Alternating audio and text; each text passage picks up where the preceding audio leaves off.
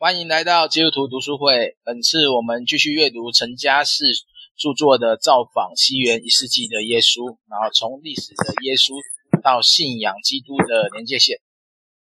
啊，本书我们会分为五次，今天是第二次聚会。上次我们完成了第一章讨论历史耶稣证实的困难，然后今天将会进入第二章耶稣的生平概论。从四福音书认真去读的话，会发现许很多的事件和顺序并不相同，但到底是什么原因造成呢？哎，这部分就请提摩太有先为我们简单摘要一下今天的内容。好，那哎，我我要用很简单的一句话来概括整个第二章。第二章我觉得他他既然写说是耶稣生平概略嘛。那我们呃，我们一开始可能会想象说，四个福音书就指的就是耶稣的生平，然后四个福音书的写法是很历史性的方法。可是，在第一章的时候，陈家士老师他让我们看见了，他让我们看见了历史上的耶稣，呃，或者说他让我们看见福音。书它其实不是用历史的笔法，它用的比较是一种神学的建构。所以呢，这一章的话，陈嘉士老师他比较想从神学的建构，然后把耶稣从神学的位置，把它转变成说用历史的方法来来重建那个耶稣生平。所以他这边就给他一个蛮有意思的名称，叫《耶稣生平概略》。那呃。这这一章啊，可能就是我们在读的过程，可能会觉得它有一点点复杂，因为你会发现它一下子跳，它一下子跳马可，又跳马太，又跳约翰，然后又跳回路加，然后他好像在尝试在建构一个耶稣行动，就历史上的耶稣行动的次序，然后透过比对，然后透过。透过呃这种互材料互相比对的方式，它去呈现那个西元第一世纪的那个那个那个次序，就耶稣生平大概可能会有的状况。所以呢，在第一个第一段，他就开始谈耶稣的生平事迹。那呃，陈嘉士这里认为说，整理耶稣生平是比较困难的嘛。那因为新约时代的作者，他不是用现代的就科学式历史观念。那科学式的历史观，好，呃，这个其实我觉得也用的有一点模糊。所谓科学式的历史观，就有点像是，呃，这个历史的发展是可以实证的，然后它所有的证据都是一种，就是可以系统化的，然后或者说它可以用一种系统的方式把，然后。然后去鉴定说它的时间排序或事件发生的方式跟顺序，呃，所以在所以陈嘉士老师认为说，当我们没有这种就是科学式的历史观的时候，我们对于新我们对于这些新约经文的背景啊，看起来就会比较模糊。所以呢，他就。他就提出了一个说，我们在回溯年代的时候，就是需要透过事件的相对关系，然后去回推，呃，耶稣或福音书的事件，呃，发生的顺序跟呃顺序这样子。那所以他是从耶稣的出生跟日期嘛，然后呃，我们可以发现说，对观福音其实都有不同的记载跟不同的偏好，然后可是呢，呃。耶稣的出生是日期是很难推算的，然后并且呃，福音书上他对照的一些历史材料，比如说陈嘉士老师就会举说，呃，谁当总督的时候，好像居尼纽居里纽当总督的时候，然后或者是跟呃，就路加福音呐，他他会很简单的说谁谁谁在位的时候，然后这个过程其实。如果对照福音书的材料，你也会发现，好像有些时间在细节上是对不起来的。所以，呃，再再加上后来耶稣所谓教会里面耶稣的圣日，生日我们会说是圣诞节嘛，他也在，他也是教会在转化异教传统上他在做的一种努力。好，不管你要说他是太阳节，或者说你要说他酒神的生日，呃，好像都有这么说这这种说法。所以，呃，呃，反正就是说，它是一个蛮蛮有趣的过程。在历史上，这种耶稣的出生，它可以往往可以随着信仰的改变，或者说信仰的就日渐的跟在地的文化同化以后，然后它会重新吸纳，嗯，就是在地的文化跟节日，然后就变成了新的事物这样。呃，或者说这些地方的事物就被纳到信仰当中。那第二段就是耶稣他有一个身份嘛，就是弥赛亚。那就是在这里的话，他就陈阳士老师就用了一个就预备成为弥赛亚的的过程。那它其实包含了两个面向，一个就是受洗跟受试探。然后受洗就是它有点像是他被设立或被膏立的时候，他的。他的过程，那当然，陈亚斯老师都认为这是一个耶稣受洗是他很重要的分水岭，这样子。那他把它就称为说是一种值钱准备这样。那另外，他也留意到了，呃，因为就是因因为施洗约翰曾经帮耶稣受洗嘛，那所以当施洗约翰被抓，然后并并且在监狱中被杀掉的时候，他其实在，呃，陈阳士老师认为说，在某种程度上对耶稣的事工，它是一个很大的转折，就等于是它就象征了耶稣这个团体，耶耶稣这个教团，或是约翰这个教团，跟呃当权者可能希律或希律安提帕，它中间会产生一个矛盾跟张力，然后它也是 push，它也是促成了耶稣到。四工的末期，他会被逮捕并且杀掉的原因，这样子。那当然，受试探这里啊，我觉得陈阳老师也讲的蛮有意思的。他认为说，我们在传统上在诠释那个耶稣受试探的时候，我们会觉得试探是一种，呃，耶稣所受到的是意志跟道德上的试探。然后，当然受洗啊，他就是在确认说你的他的身份，耶稣的身份是弥赛亚。然后受试探的话，就是变得。呃，耶稣他到底有没有能力来面对这个试探？那接着作者他就会继续提到说，呃，比如说，如果假设我们把这个事件放在约翰被捕以后，那这个事件假设在这个框架上来看，这个框架下面来看，那就是呃，约翰被捕后，耶稣他产他他对于他对于这个事件他产生的压力跟反应。然后，所以就就会有人把这一段经文的记载当成是一个象征。然后第三个点啊，就是耶稣的第三个面对的考验，就是呃，他不是在拿撒勒的会堂去朗诵以赛亚书。那其实他这一段其实有的时候经文它是一种福音书里面这样记载，它是一种象征。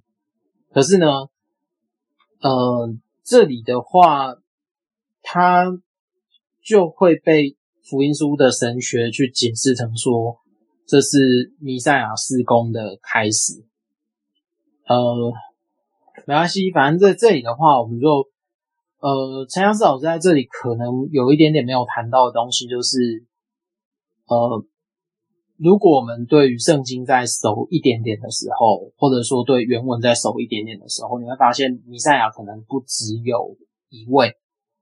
呃，比如说在旧约的时候，他会把某一个君王当成是呃弥赛亚，就是受膏者，或者是他受膏去做很重要的事物的人。那呃，比如说在旧约里面就会看到什么古列啊，就居鲁士被当弥赛亚，然后到了新约的时候，比如说像是呃有一些耶稣以前来的，然后他有些人也被视为是弥赛亚，可是，在耶稣这里啊，他其实是在转变那个弥赛亚内部的那个意涵，这是陈阳士老师他没有他没有特别提到，可是现在他会呃现在的。学术会稍微讨论的地东的地方，这样。那当然，接着就是在加利利湖嘛。那加利利湖的话，我觉得这里比较有趣的是，作者他就整理了耶稣在加利利湖的这个传道的过程，然后他就根据了不同的经文，他去他去讲，就是加百农。呃，他认为说，这作者认为加百农是耶稣的根据地，然后并且他可能不只是根据地。他也是在训练门徒，或者是耶稣他的团体在活动的地方。那当然，就公关福音书有很多的背景是发生在加百农。然后，我觉得这段这段我们可能会觉得他在讲的过程很复杂，但是就大家不要被这个东西吓到，就是说，我们就把它当成是一个一个一个学者。对于耶稣在加百农事工的顺序，然后他提出来的看法，那当然这只是一种观点，或者是他跟一些学者，呃，就是所列出来的观点，以后会不会被推翻？不知道。就是说，以后如果假设有新的材料出现，那这些顺序都都可能会被更动。好，那在传道行程概要这里啊，就是说你会看到他把它分成五个五个面向，就第一个面向是说，耶稣在约翰被杀掉以后，他回到他的故乡，然后他第一次在加利利传道，它是一个过程。然后接着呢，你会发现说，耶稣他会有一些特别的对象，就特别是奋锐党人。呃，比如说耶稣的团体里面，你会发现有一些可能是奋锐党的，特特别他只有直接讲一个奋锐党的西门。好，那为什么他会这样子提呢？然后陈阳士老师就提出了另外一个外证，说就是奋锐党，呃，就有点像是他，诶、应该说他提一个内证，一个外证，就是一个内证，他指的意思就是说。呃，耶从耶稣的比喻来看，他会发现说，耶稣有很多的比喻是跟税有关系，或者说是跟，比如说葡萄园的佃户。那他其实某种程度，奋锐党是在反抗那个政权，他是作为政权或者说外来统治者的反抗者，呃，就在反抗外来统治者啦。那所以。加利利，它就变成是一个分瑞党活动的地方。对，那耶稣的成员里面有一些这类的人。那到耶路撒冷去过节，这里可能指的是第一次，或者是出生以后的的的很小的时候。那耶稣，那那作者就整理耶稣去耶路撒冷过节的一些记录，包含他很小的时候，一直到可能约翰福音会记载了两次，然后他就可以在这里回推到，呃，在加利利做木匠的约瑟，也包含耶稣，他们其实为他，他们其实也因为他们的职业，使他们有能力去负担这样的朝圣、朝圣或过节的时间，这样。那当然就是他第他就会讲说他第一次在耶路撒冷过逾越节嘛。那这里的话就会说，好，这里呃作者就认为说他洁净圣殿的时候是他他第一次成年的时候开始传道的时候，在呃在耶路撒冷他耶稣洁净圣殿这样子。然后当然这就是作者他。在四福音书里面去整理的那个状况，对，好，那接着接着第一次过节完，他就回到加利利嘛。那回到加利利的时候，他就是一个一个，他会有在各地方的活动这样子，就主要是外邦那个圈圈圈这样。那最后一次到耶路撒冷过节，他其实就是在指，呃呃，第一段他就讨论到，呃，在这段过程里面，就是耶稣跟门徒要旅行到耶路撒冷嘛，然后他就有很多的呃很特别的教导，特别是对于门徒，包含如果我们对福音书稍微熟悉一点的话，我们可能会想到呃呃，比如说耶稣就要告诉他门徒说，别人都怎么说我，然后然后门徒就回答说有什么什么什么什么什么身份，然后。那耶稣就跟门徒说：“那你们怎么说我？”然后就有人说：“你是上帝的儿子之类的。”就是说，像这种很特别的针对门徒的教导，它其实有绝大部分都是发生在呃耶稣要往耶路撒冷的路上。那我们大家可以看到说，其实福音书会有一个特色是，呃，比如说我们在公关福音会看到，嗯，就是耶稣他会有几个面向。就是行神迹教导，然后还有就是他对于当时社会的回应。那我们，我们如果用剥洋葱的方式来检视，有些福音书他会把这三个东西穿插在同一个故事里面，然后但是有些福音书他会先谈某一个课题，然后再谈另，就是说他会把这三个课题切分的比较明显。然后就按照一些顺序去谈这个过程。好，那扯远了，那拉回来。那嗯，那个那第二段他就是他呃，作者又谈到说，最后的他会有一次到耶路撒冷的行程嘛。那这段行程它就会变成福音书里面耶稣受死的时候之前，他从加利利到耶路撒冷的这个。这个这个行程，那这中心的话，你就会看到像在耶利哥，就他这些行走的过程里面，你会发现，呃，耶利哥是其中一个背景，然后橄榄山也是一个背景，然后还有一个伯大尼，他这个状况是他越来越靠近耶路撒冷，然后一直到进入耶路撒冷的时候，就是作者他就会去讨论。嗯，呃，就是说耶稣为什么被害，然后要害他的人是谁？这样子。那所以，呃，以及这些想要害他的人，他背后可能是什么样的动机？然后到了在接下来的话，我们就看到说。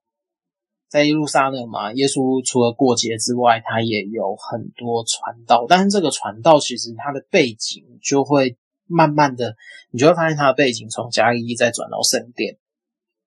然后，但是在这过程里面，你会发现说，就就是读者可能会发现说，呃，就是从逾越节到耶稣最后的晚餐这里。呃，作者就会集中在耶稣的呈现，耶稣的宣教，就是说你会看到一个很一个一个区分的过程，就是呃，施洗约翰死了以后，就是他被施洗约翰洗礼，跟施洗约翰死了以后，就犹太地区或犹大地区是一个是耶稣活动的主要范围，甚至我们可以再更细一步的去区分说，在约旦河。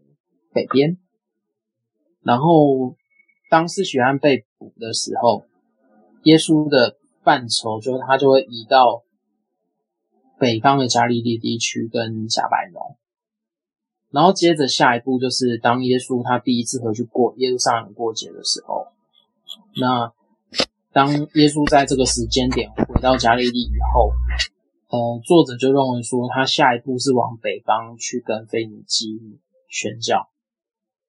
那最后，呃，他从腓尼基回城以后，就是耶稣他就会待在就是加利利湖的北边，也就是在稍微外邦的外围的地方，这样。那接下来第六小节，我觉得他就谈了耶稣的，就有点像被出卖以及受审这样子。那这个出卖大家都知道是犹大嘛，那大家也有很多人也知道他是他是预谋的，然后当然就陈亚士就作者就是谈到这边，嗯，那反正等下可以再回来讨论，看看说大家对这些有没有有没有一些想法。那诶，受审的过程还有第二个就是犹犹太公会的审问，那这里的话就他就指出说。犹太的宗教法庭跟罗马法庭，它其实对于犯罪的标准是不一样的。那特别像犹太法、犹太宗教法庭，它其实只能集中在审理跟宗教相关的案件，并且不能直接处死对，呃，处死那个受刑人。因为在处死前，他必须要经过罗马政府的同意，所以他等于在这里是一个就就是一个呃殖民者跟被殖民者他们在法律习惯上的落差落法律习惯上的落差，它产生了一个内在的内在的张力，这样子。所以，其实你如果要细看这两个判，你就法律、宗教法律跟所谓的罗马法律，它中间的冲突，那其实它就会变成一个很复杂的、可以去检视的议题。这样，那接着他就谈到说，比拉多的审问跟把耶稣处死嘛，那这就是呃，这里的话，嗯。你就会看到说，作者他会把焦点放在，就对耶稣的审判，他其实是在每个福音书上有细节上面的差异。那这些差异怎么来的？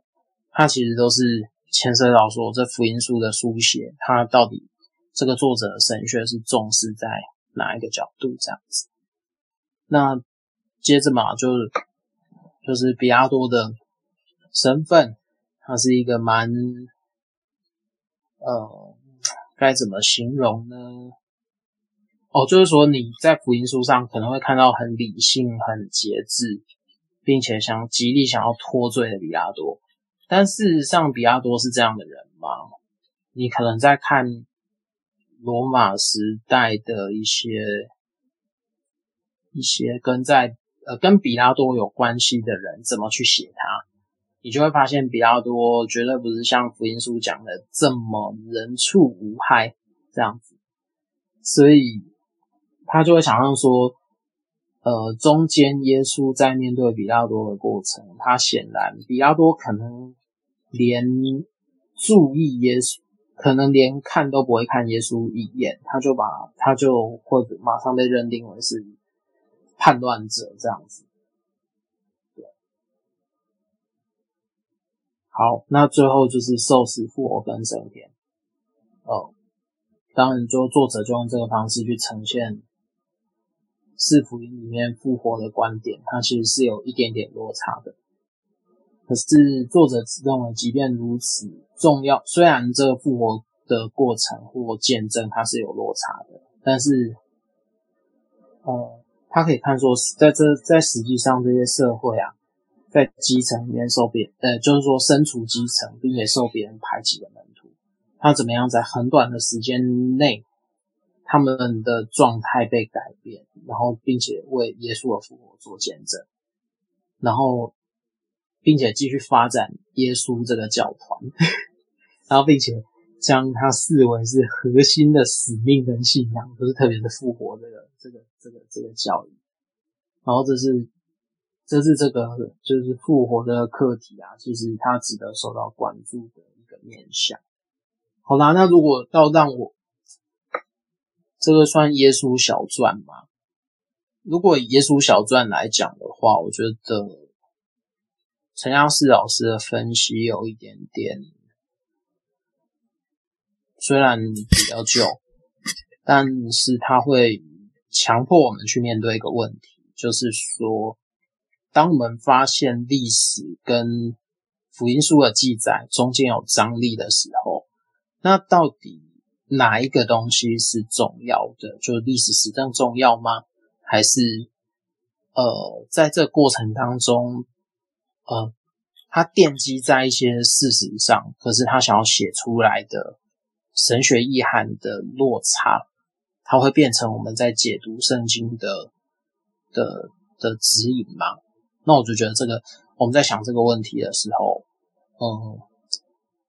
我觉得啦，我们用现代的观点在看看福音书的时候，嗯，我想到一个我们可以在读经的时候去操练的地方，就是我们可以先想想看，呃，当时候书写福音书的作者，他可能是什么身份，然后他着重的耶稣或他眼睛的福音书作者。眼中看到的耶稣，他会着重在哪一些行动，然后以及呃，这个福音书的作者，他特别他特别去描述了哪一个面向的耶稣，然后最后这个福音书他所要呈现的神学特质，怎么样跟这个作者的身份做呼应？然后我们到了现代。那我们自己是哪一个社会位置？我们会怎么解读福音书里面反映的事件，以及这反映的事件它它怎么样跟我们现在的处境互动？那它就会变成是双重，有点像是双重的，有一个像诠释的螺旋，然后它就会在这过程当中，它会它会交汇，然后最后。经文它可能会借着这样的思索的过程，呃，在我们每一个人的生命当中，它会发挥一些影响。好，先讲到这边吧。好，讲完了耶稣生平，这个内容其实有点读的有点松散了。嗯。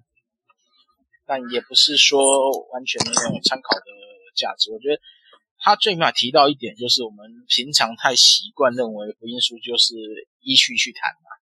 但是有时候有一些反对信仰的人就会拿这些来举证，就是说耶稣的这个事件顺序不一样，你们怎么会相信福音书的顺序是对的？这个在我们在几个什么离教者论坛的时候，就会看到这类。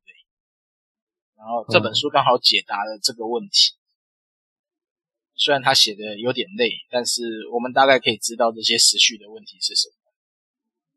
好，在这边我，记得有人有做表格啦，嗯、但是那个表格好像在孙宝林老师的新约导论里面有做表格，然后去时间差距嘛，对，然后去。去定出时序，但是我中间其实有有有有在讲，有一些时序有到，即便到了现在都还有争论。对，如果说我们把福音书当历史书来看，这样时序确实会有争议。但是如果当做所谓的文字作品去强调它的记忆跟它的关注事件，我就觉得还好，因为时序就不是那么重要性。反正它里面的观念会比时序来的重要，但但是因为我们卡在一个观点啊，就是圣经无误的这件事啊，所以就会想办法把它认为说它一定是准确是这样这样这样写，但是如果四本书它的发生时间前后不一致，那对很多信徒来讲是很难回答的。对啊，那如果是你，你要怎么去强调这一件事？如果事件不连贯，顺序不一样，你要怎么？我就我我我就我我就会先举个例子啊，就比如说，嗯、比如说我会讲，假设假设你哪一天，你有一天在市场，你看到了一个事件发生，嗯，比如说，好，我举个例子好了，假设。呃，好，我举我两天前看到的例子。我两天前比较晚去办公室嘛，然后我就从永和走走永诶永福桥，然后我经过那个电影院的时候，我看见诶警车好像很多。那警车很多的时候，我就想，诶，那这个问题很不妙啊，可能有人发生车祸啊，或者是什么样子的可能，就是任何可能要交通拦截，或者是有人出车祸，特别在上班的车潮快要结束的时候。但是我走到那里的时候，我看到的一个东西就是火烧车。呃，火烧车是那个，就是像戏院的一整排机车都被烧掉，然后火好像看起来是刚被扑灭。然后接着我车子就离开了。嗯，那那那那那我们同样在讲这个事件的时候，这是我看到的视角。可是它的时序是怎么样呢？我可能我可能会听到说，哎，新闻报道的，我可能会从比如说当代的，呃，比如说我们现在啦，我们很多人都看到同样的事件，我会强调是我在。我在上班路程中，我看到，我觉得这个过程对我来讲是复杂的，是是是是耽误我时间的，这就是我的出发点。可是有些人会觉得说，好，这样如果你换到警察角度好了，我在值班，可是我值班的时候我被叫来要处理这个事件，然后我就要去调度，这就是他看到的视角。嗯哼，所以所以其实我们在面对这个事件的时候，我们的时间感是不一样的。嗯，对，就反正说，反反正你也可以举啦，就是说，你可能在，你可能也在公司里面，你要做同一个案子，你跟你同事要做同一个案子，可是你负责是 A part，然后有人是负责 B part，然后可能有些人要把你们的东西都统合起来，那这样子的话，我们在我们可能都遇到了同样一个问题，比如说今天这个案子老呃呃其他的客户来找麻烦。那其他的客户来找你麻烦的时候，我相信这三个人因为会在不同的对于事件全貌的理解上，然后他要跟这个外面来问事情或者来找麻烦的人，他要解决这个事件，那他们的角度就会不一样。嗯，对，这样说也是。对啦，因为，因为我就我我另外一个问题就是，嗯，福音书的作者。全部都是当事者吗？不是，不一定。如果照陈家四老师的讲法的话，他认为福音书应该是在西元一世纪的末期才出现，就是西元九十年以后才陆陆续续。他是后来才写的，他是比较晚的。就是如果以以陈家四老师的观点，福音书是比较晚的。所以每一个都不是当事者吗？我在猜，可能有当事者，因为马太、马可、约翰应该都是当事者啊。因为我觉得最有可能是当最有可能是当事者的，可能是马可。Uh-huh. 约翰我比较不确定，因为会有两个约翰之说嘛。嗯，约翰比较复杂一点点。使徒约翰还是长老约翰？呃，可能比这个更复杂，因为因为约翰可能有一个，因为因为现代的人在现代的学者来推测约翰福音啊，他会认为说约翰他有有一班门徒，然后因为约翰他主要发展的地点或传道的地点是在小亚细亚嘛，小亚细亚的那一带，然后那一带刚好是以古代来讲，它是叙利亚黎凡特地区最发达的地方。所以约翰在那边可能他他是完全有能力在那里就是组建一个教团，然后包含着可能包含着在犹太社群里面，或者是他是在犹太社群跟半希腊化社群的中间，所以呢，他这个思想就约翰的想法，他会被一种用希腊化的语言保存下去，包含我们就是经文里面都很熟悉的啊，太初有道啊。然后与神同在啊，然后这个东西就其实就你就很明显看出他在陈述他的神学神学思想，所以约翰的约翰的可能用神学思想的方式去在他的学生中间去把这套东西保存下来。嗯，所以本来约翰是等于是约翰的门徒们汇整而出，我。有这种说法，我比较倾向这个，所以不一定是一个人写，有可能是一群人的会者杰作。有可能是约翰他有一个原初的想法。那那马可跟然后但是马太跟路加不也是有可能？对，但是我们就可以很明显的看出这三者他们有很明显的角度差别，对啊，视角差别。因为像马可，他就一直强调说，马马可有一个很有趣的连接词叫做“接着他就怎么样”，接着他就怎么样。嗯、所以，所以马可他其实有一个很快、很强、很强烈的时间感。就比如说，他一开始他会说，你你就看到说，哎，好像有一个人，哎，等一下，马可一开始的，我先查一下马可福音的第一句话，这个还蛮重要的。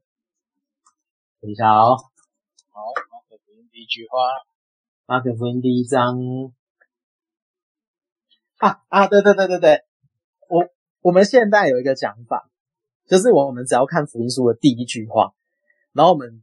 应该说，福音书的前面的，就第一章的最前面的那个部分，他怎么讲，他怎么讲这个故事，他就，哎，就是说，这就是说福音书的最起头怎么定义这个故事，然后你就可以用这个定义去贯穿整个福音书的的的叙事。比如说，他是讲神的儿子耶稣基督福音的起头，然后马上就跳到以赛亚。然后接着，接着巴拉巴拉巴拉，约翰就来了。然后在旷野实习，传悔改的洗礼，死罪死罪得胜。然后就可以发现说，马可福音他一直绕着这个主题：神的儿子耶稣基督福音的起头。嗯，对对，福音的起头，对，他就是绕着。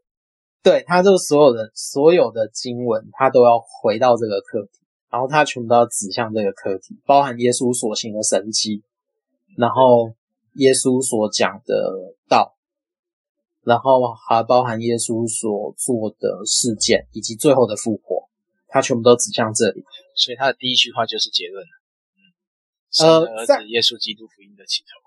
其实，在古代有很多很多书，因为因为因为在古代识字的人不多，然后读书人不多。可是你要让所有的人，呃，怎么讲，接收知识，那你要用的方法就是你的口述要非常的，你你你在口述的过程要写的非常精确。嗯。那那个精确的点就是说，你要让别人一下就抓到这个福音书，或者说你要讲的这个故事它的中心是什么。那第一句就直接帮你破题。那比如说像约翰，他已经说太初有道。那那那神学立场，嗯，对，没错，所以这个就是他古代一些在讲述一些历史事件的时候，他也会用这种方式。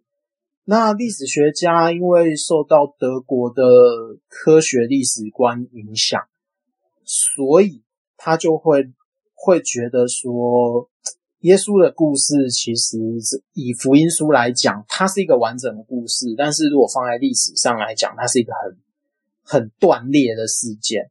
他只是把这呃科学派的历史学家，他会认为说，呃，好啦，我真的直接讲兰克派好，呃，兰克派他就会认为说，他就认为说啊，你这个又也时间点也不对，然后甚至有些时时间点你也不提，然后关键的比如说谁谁做总督，谁谁做总督，然后我去核对一下，发现哎，这里也有落差，那为什么会这样？然后，所以其实兰当实证式的历史观或兰科派的历史学出现的时候，因为他们是以呃，比如说呃中世纪以后开始，我们会有一些比较既定的年代的记录方式嘛。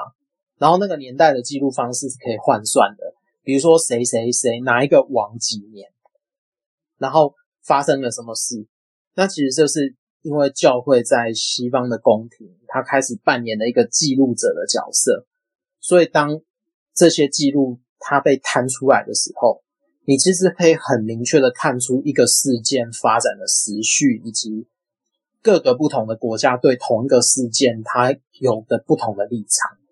那兰克派它主要就是要解决这些问题，就是政治政治记录跟军事记录。还有外交记录这些、这些、这些差距。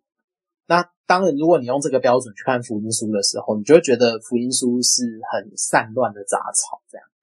然后，这对于十九世纪，呃，十九世纪初的人，他可能就会觉得说，哦，那福音书不科学啊。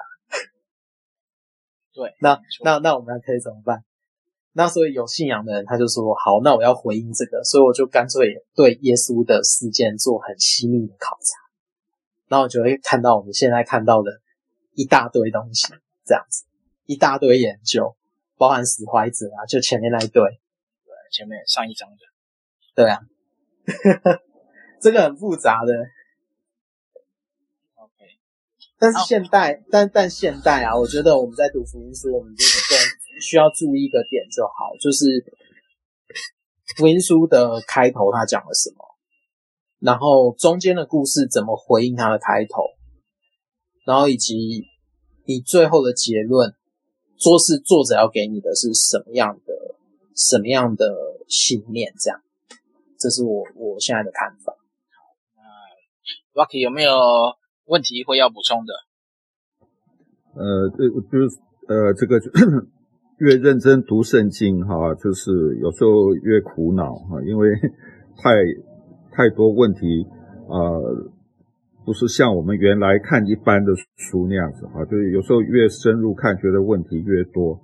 那就是有时候会有，特别是福音书啊，会有很多挫折感。像其实这种挫折感，看旧约哈也不少了啊。如果回去看摩西五经啊、历史书这些，也是很多很多很难去斗起来的事情啊，所以。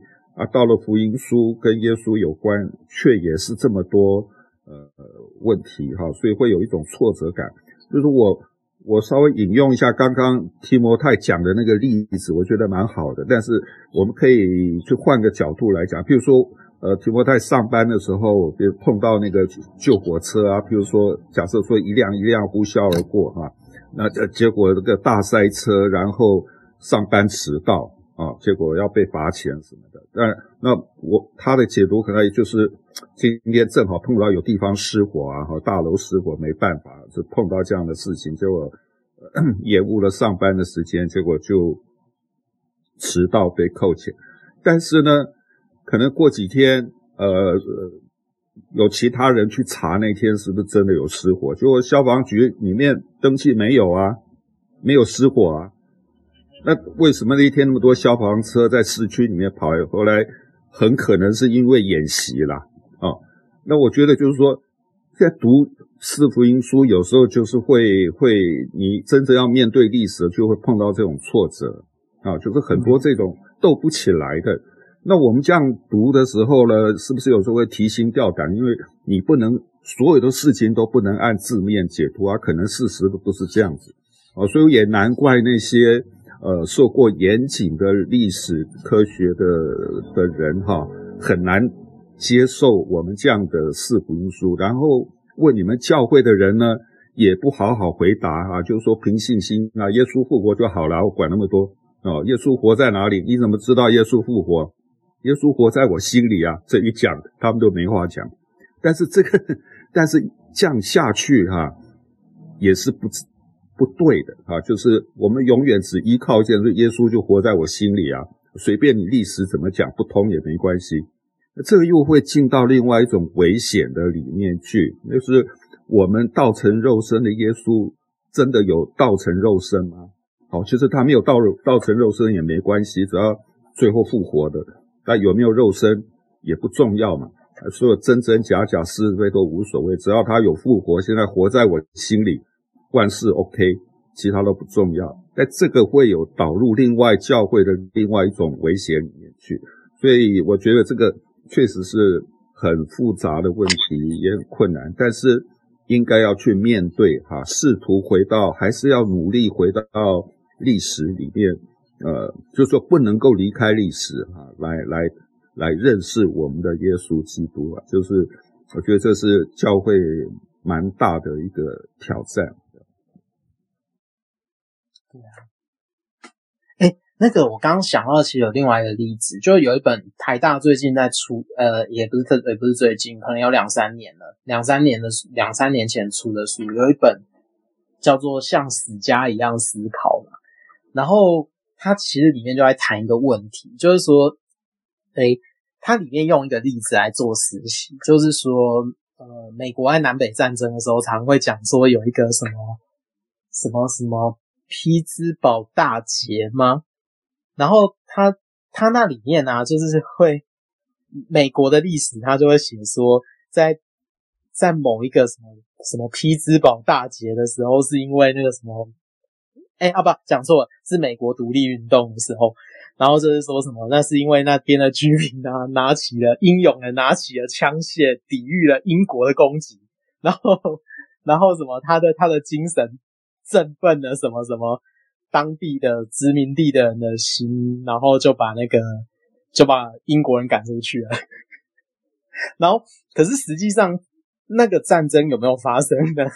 就是说，你去调阅当时候的人的书信跟记录，你会发现他们那个小镇啊，就好像是在在在一个呃那个小镇，它的记录是当时候没有人敢拿起枪械。然后就英国人就英国人就长驱直入这样子，然后那个义勇军丢盔弃甲这样，他们那时候有人就这样记录。那当你在面对毛书信跟跟你现在看到官方历史叙述有这么大的落差的时候，我们要怎么样去看待这个事件？那这个就是现代历史学在问的问题，就是说到底谁在讲？这个故事，然后这个故事可能原先的面貌是什么？然后接着再问第三个问题是：为什么需要这样子来叙事这个事件？那叙事这个事件，如果说这个事件这样写，有没有什么目的？对啊，这就是我们现在学的东西跟以前的想法不同的地方。所以写 写历史有可能，呃，有一半变成在写小说，有这个可能性啊，就是写的人或者编辑群，他有什么目的，或者内心有什么主观的感动啊，这些东西都会渗入到他写的历史里面来。那如果从这个角度来看，我们福音书是完全是很真实的，所以，我，呃，所以我我。我就是说，想说，如果呃，我们看福音书是从呃另外一个角度，他们是一个做见证的角度在讲已经发生的事情，好，在见证这位死而复活的耶稣是谁？那么从不同的角度去做见证，那在这种情形之下，一定是各各地方哈没有经过事先安排的。目击或者各种资料，啊，亲身的眼见或者听见的东西，各种不同来源资料，慢慢拼凑整合起来的，这这过程非常的艰辛，而且彼此可能也不知道。我的意思是说，呃，马可编辑群可能不知道，同时有另外一个马太编辑群也在做，也许他们也不知道。另外还有一个约翰编辑群，隔了很久以后还会开始做另外一种的编辑，啊，所以完全在互不知道的情形下，在做这样一本做见证的书。那么从这个角度来讲，哈，我觉得反而我们的福音书是很珍贵的，因为，哎，因为从做见证的角度来讲，这种见证是最真实，因为它没有串供的机会，我们会觉得。斗不起来，因为他没办法串供啊，所以他会斗不起来，斗不起来反而证明说这是很真实。见证者哈，他说他教育程度不高，或者是他当时对整整个认知环境的有限性啊，譬如说他看到救护车呃救火车过去就一定失火，但不一定有可能是演习嘛，这是见证者他认知的问题，但这个反而。反映出说这个见证是真的，啊，不是说后来专家历史学家去弄出来的东西，这是第一手最真实的见证，而且彼此没有办法串供，所以会斗不起来，那就维持这个样子。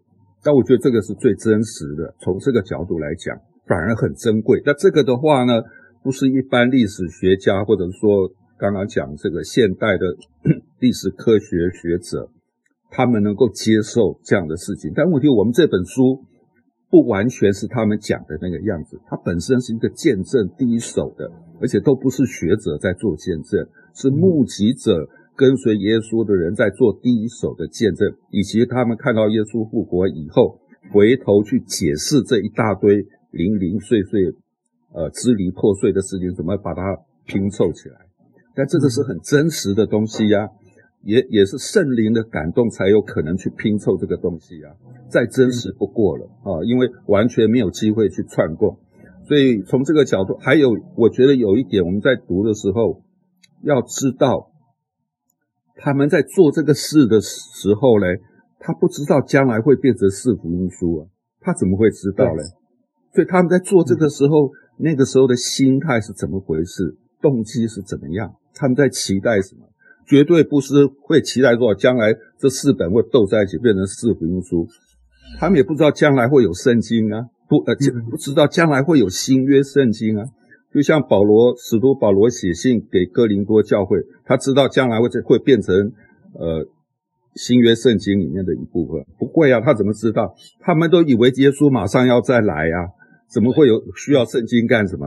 哦，所以在完全不知道将来有一天会变成圣经的这种情形之下，他们是什么样的动机、什么样的编辑的心态去做这种事情？啊，有没有必要把所有的东西都弄得很完整、很合理才可以？有没有必要这样子？然后可以说服全世界的人，让人家都来相信？他有没有必要做到这样子？还只是说？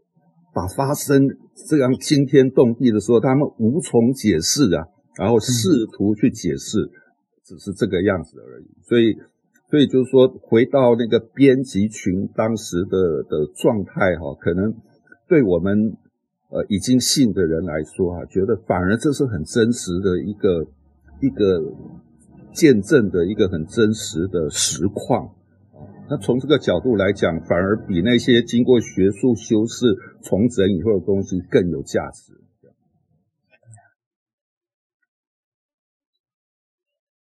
好，谢谢 Rocky 的分享。那小凤有没有什么补充或是有疑问的地方？呃，我中途参加哈，但是我真的有看，然后看得蛮吃力的。对。真的很吃力，我也很吃力。好，然后，但是我很谢谢那个刚刚提摩太他的简述跟 Rocky 老师，就是后面 Rocky 老师他的补充，让我觉得是真的蛮有道理。就是当时他们在写四福音书的时候，他们也不知道这个会会变成所谓的四福音书。然后还有就是。呃，之前我听到就是那个，嗯，人家问你耶稣怎么复活了，你相信吗？对啊，我相信啊，我就凭信心相信啊。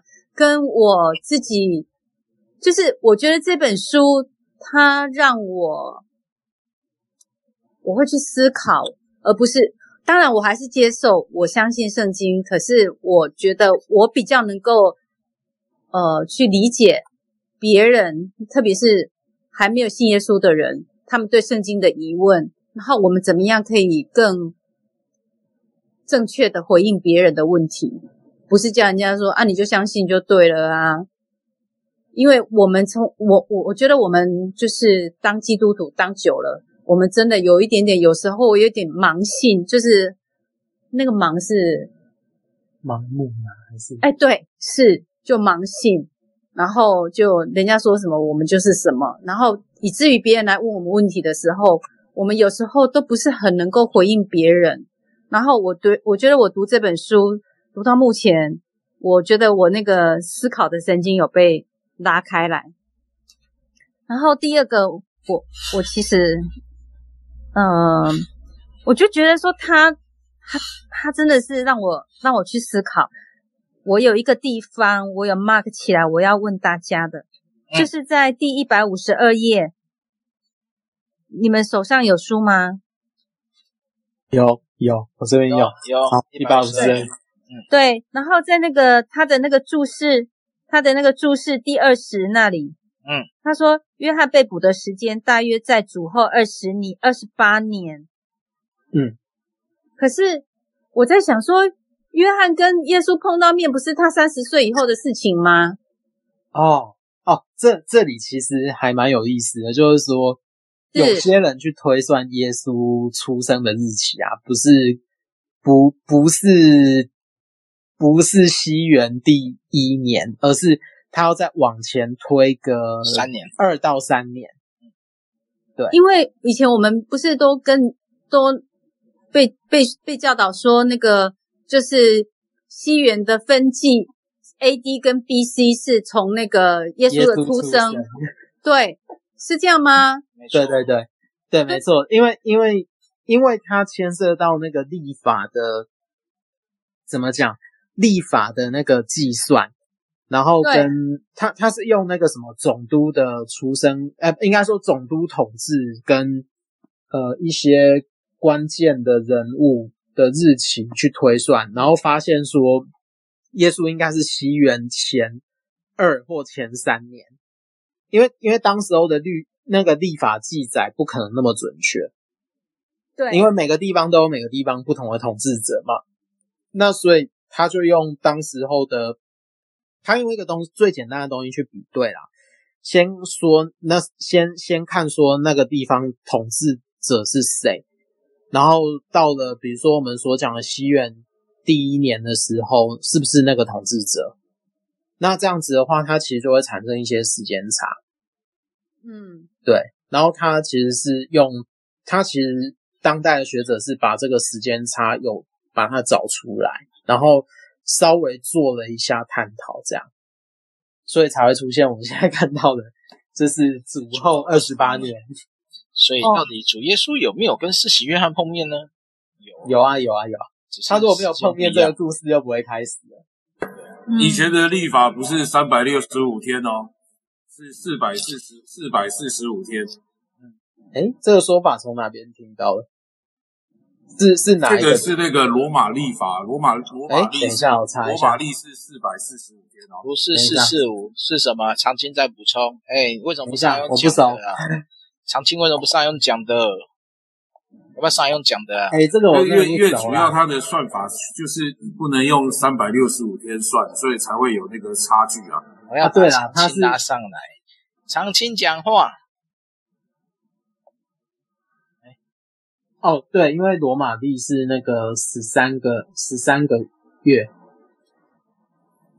呃，我们请直到十三个月，我们请长青补充一下。他比较熟啊，我不熟，这不是我的专业。但是我长青来来解释一下年纪时历历史历史时间吧。哎，长青能说话吗？那个右下角开麦，他有开啊，没关系，我先把他打的先念一下。长青是说，吼，犹太历的。犹太历法比较短，罗马历和罗马历、罗马帝国是太阳历，所以犹太历更短些。到底差在哪里？哎，长青可以说话了吗？啊，没有，他没有开麦啊。他长长青可能是系统不熟悉，我没有办法帮他开吗？不能，他这个。罗马历网络上如果写的话是公元前四年五年是四百四十五天，但是平均的每一年的长度是三百六十五点二五，所以所所以这个时间差有可能就是因为历算法的差距造造成的，呃，可能变主后二十八年，呃，可能是用三百六十五天来算。有有有人特别算刚刚说的那翰的那个历史啊，他用的对照啊，用用那个罗马历，用春分，用中国的农历，然后去对照出好几个答案，然后他就是反正推啊。其实这个主要那个推算真的是因为历法的日期算法不同啊。嗯，而而且还要记得一个事情，没有公元零年哦，没有。就元对啊，你你这个零年也要想进去哦。你一开始就是一年哦，可是冬并不是已经过完一年哦，一开始就是第一年哦。你这样还有元年跟一年的差别？到底是哎、欸，我真的觉得他，我我真的觉得这个不太不太容易讲，因为他是他是从后面回推回去的时间。对，他是用回推的，所以他这个主后二十八年是是这个时间点是约瑟夫写的吗？约瑟夫怎么表达时间？我我有点忘记了、欸。约瑟夫可能是约瑟夫可能是用那个时，哎，我看一下，他应该是用罗马历吧？如果如果用约瑟夫的身份啊，他应该是用罗马历，因为他是罗马的俘虏，他罗马然后后来变罗马的官员。对啊。所以我觉得，如果说照这个推算法，就是，呃，历算法的差距到底到底时间是怎样？我觉得都都都可以讨论。对，这样小凤小凤可以吗？OK，可以，没问题。就是看一下，嗯嗯，然后那个好，第一百三十二页，来看一下。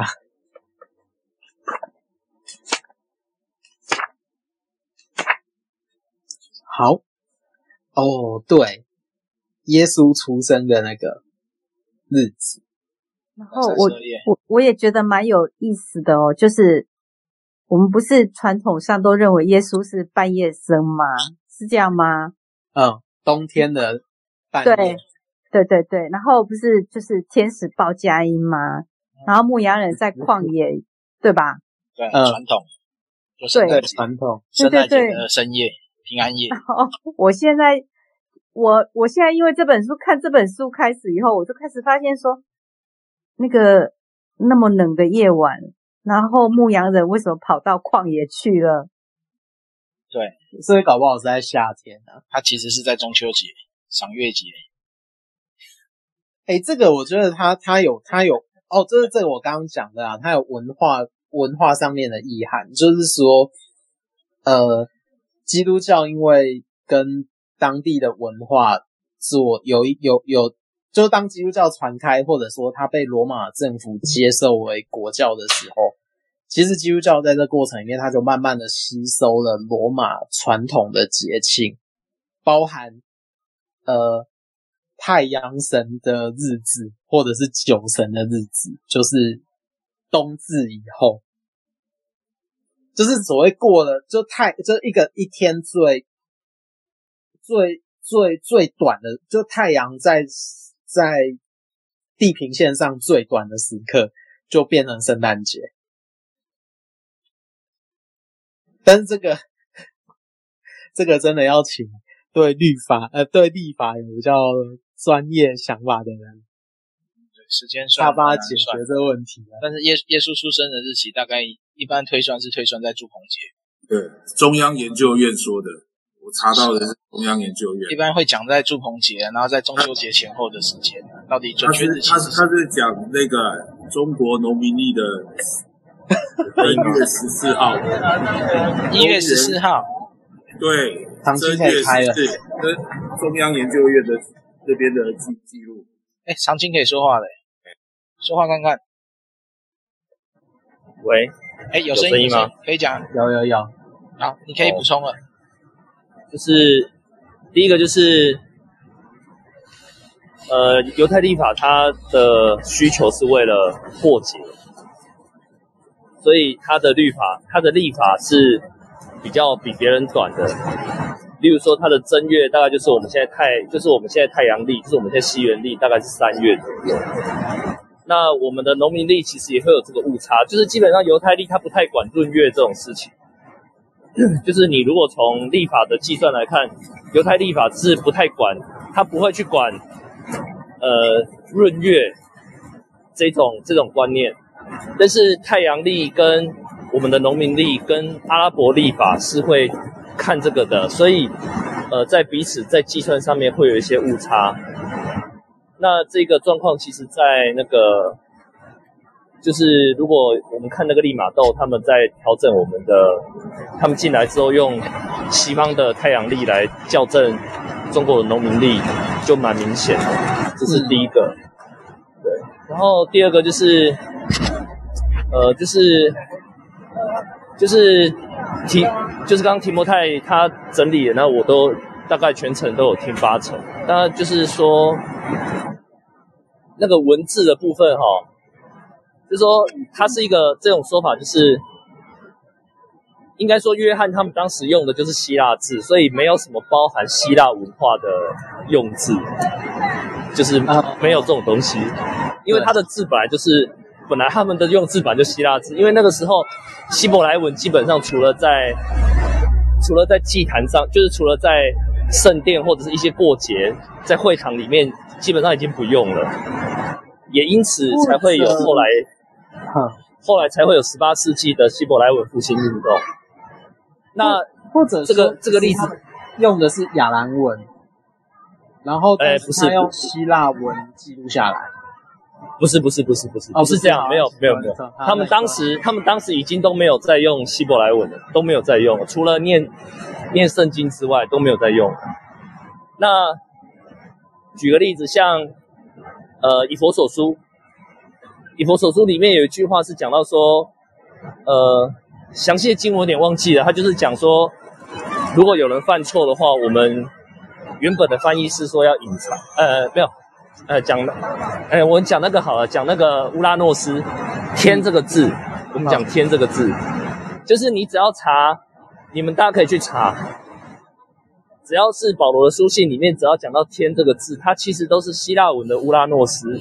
嗯，这个乌拉诺斯是什么呢？这个字它其实是希腊神话里面的神最高神，就是宙斯的爷爷，就被阉割的那一个。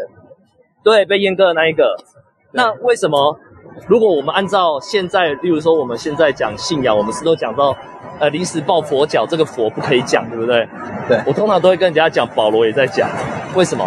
因为保罗他没有字可以用，他就只能用天。对，他就他不能，他不可能自己去创一个字，对，因为创一个字没有人看得懂，他就必须要写用天这个字，就是用了乌拉诺斯这个字，所以并没有说什么刻意用什么希腊化的文字，就是。这种概念我，我我觉得跟大从我的角度跟大家说一下。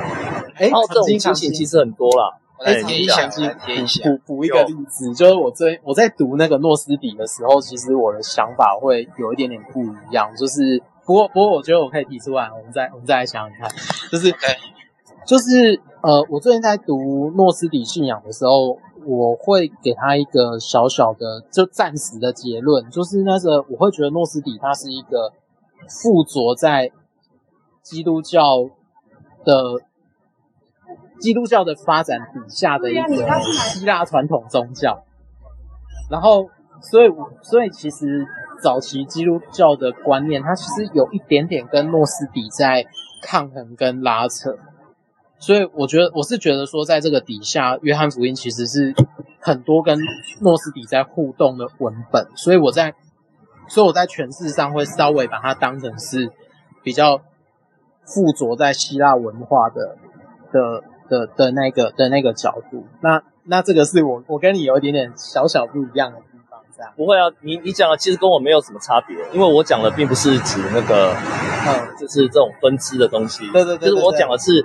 你从语言文字上，你就可以知道这个人他受的教育是什么。所以，呃，我的意思是说，没有那不太会有那一种，他为了什么文化，所以去用了什么字啊？对对对对对，这个应该是我对。对，那诺斯底，你你讲这个其实是很正常的，就是每个教派它会有主从之争啊。